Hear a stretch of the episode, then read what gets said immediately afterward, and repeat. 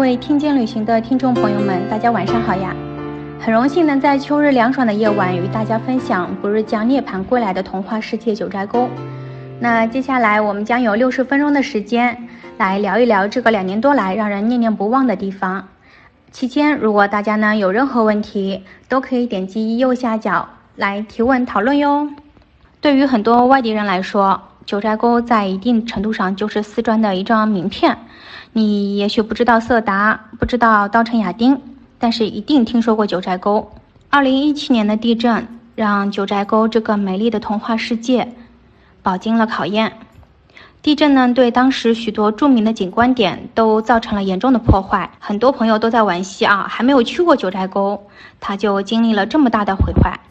那相信大家应该都已经通过各种渠道接收到了九寨沟景区将于明天。也就是九月二十七号国际旅游日试开园，这就意味着九寨沟在阔别了两年之后，将与广大游客见面。在中国，嗯，还没有一个地方能像九寨沟这样一直被人们所向往和惦记。还没来得及去过这里的朋友，肯定都想赶在头一批，呃，去看看地震归来后的新九寨。同时，肯定会有朋友们会担心，重建后的九寨沟是不是就不再那么天然？就没有之前那么美了。今天呢，就让我们来揭开重建后新九寨的面纱。从图上呢，我们能够看到啊，九寨沟风景区呢，主要由三条沟组成，分别是右上的日泽沟、左上的泽扎洼沟和正下方的树正沟，整体呢呈现了一个 Y 字形。那图上大家也能够看到，九寨沟景区的话呢，目前大概开放了百分之八十五的区域。那右上的日泽沟原始森林这一块的话呢，暂时还没有对外开放。从明天开始呢，景区将实行限时段开放，每天的八点半到十七点对外开放，主要呢是以旅行社组织的团队游客为主，暂时不接待散客。景区目前最大的限量的话是每天五千个人，超过最大的限量呢，景区当日将不再接待游客。所以呢，现在可以说是一票难求啊，在国庆期间。别的景区都是人满为患，但是我们九寨沟景区却可以细品漫游了。图片的正下方啊，检票口的地方，那游客在蓝天停车场游客中心验证之后的话呢，会统一乘坐景区安排的观光车进入景区游览。那么开园以后的话呢，九寨沟景区实行的是公交车式的运行方式。游客的话呢，可以在任意站点下车，返回原站点上车，继续游览就可以了。对于广大游客来说啊，九寨沟安排是一天的时间的话呢，就是足够了。啊，我们可以在这一天早起，乘坐景区的班车，从日泽沟或者是泽扎洼沟的最顶端从上往下走，这样的话呢，会节省很多体力。中午的时候的话呢，可以安排在三条沟的交汇处。也就是朗日瀑布附近用餐，最后顺着下山的路玩树正沟。那朋友们肯定会问了，大家一直都在说九寨沟美，那九寨沟九姑娘她到底美在哪里呢？我们呢就从四季的角度来欣赏一下九寨沟的美景。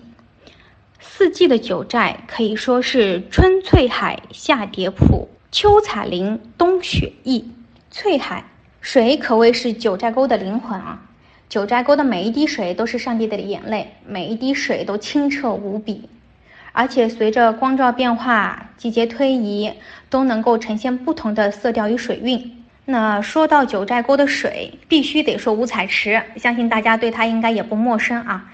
它是九寨沟最小、最艳丽的池子，且四季不动。四季不动，那怎么个不动法？我们从两张图的对比来看一下。图片中呢，我们能够很明显的看出，在冬天周边都是白雪皑皑的时候，我们的五彩池并没有结冰上冻。那除了五彩池，还有五花海，是九寨沟最美的海子之一，同时也是我最喜欢的一个海子。由于湖底的钙化沉积、藻类以及林木倒影，在五花海呢呈现出鹅黄、藏青、墨绿、宝蓝等各种颜色。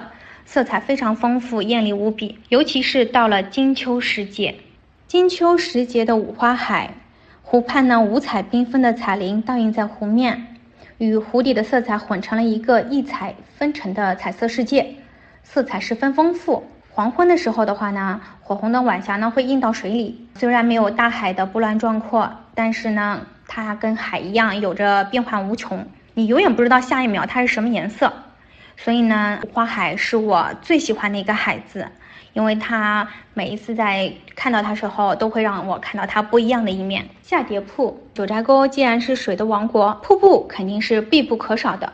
其中洛日朗瀑布呢，是中国大型钙化瀑布之一，也是中国最宽的瀑布。稍后给大家发一张有点年代的照片，大家肯定会觉得非常非常的熟悉。从图片中呢，大家应该都已经很明显的看出来了啊，这是八六年版的《西游记》片尾曲的拍摄地，呃，我们的洛日朗瀑布，在嗯一七年的地震当中。它也受到了严重的毁坏，很多朋友都很关心我们中国最宽的瀑布、最大型的钙化瀑布之一。那现在具体是一个什么情况？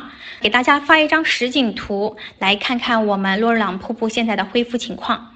看到有朋友这边在向我们的讲师提问，嗯，如果有更多的朋友有问题的话呢，都可以点击右下角讨论按钮来参与到我们的互动当中。那这两张图呢，都是景区即将开放之前，我们的同事还有我们的媒体朋友去九寨沟景区内去拍摄的照片。那是最新的照片。从照片当中呢，我们可以看出洛日朗瀑布的恢复情况的话，可以说是非常的好。那可能在不久之后，它就会恢复到以前的往日的盛况当中。除了洛日朗瀑布，珍珠滩瀑布。嗯，也是非常有名气的一个瀑布。虽然说珍珠滩瀑布的名字听着很温柔，但是呢，它是一个从二十一米高处冲进谷底，吼声如雷这样子的一个瀑布。光从名字上，大家肯定没有办法想象它到底是一个怎么样的水凶猛呀，水深最大的一段。同时呢，它也是八六年《西游记》的片头中。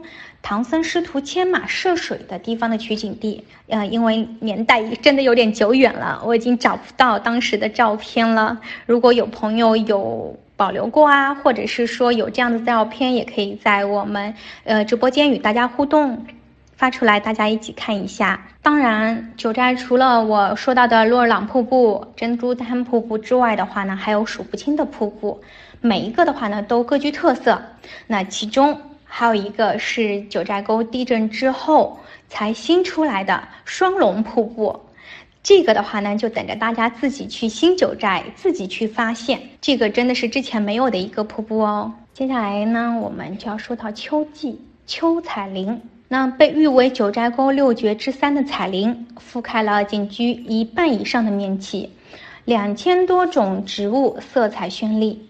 而且这些树林的颜色啊，它会随着季节的变化而变化。虽然呢，很多人都冲着它晶莹剔透的海子去的，对吧？呃，相信很多朋友都会很喜欢九寨沟的水。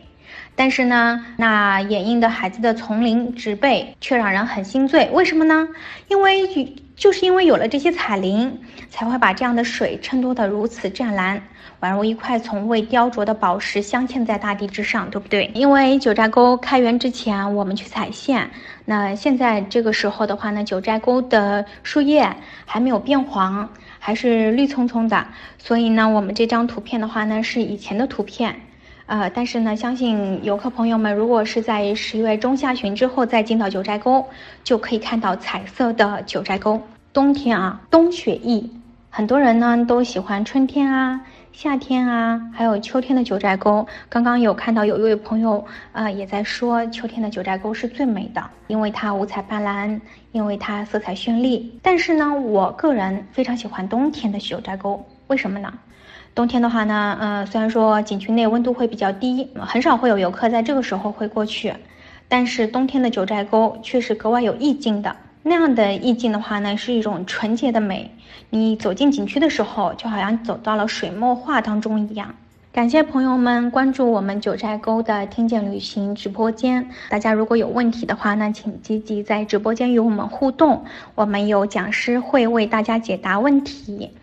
啊，说到冬天的九寨沟，我一下子没忍住发了三张图片，因为我确实本人真的特别特别喜欢冬天的九寨沟。那个时候的话呢，人又不会特别多，而且的话呢，景区真的是会给你另外一种大自然的美，是你在平时看不到的九寨沟。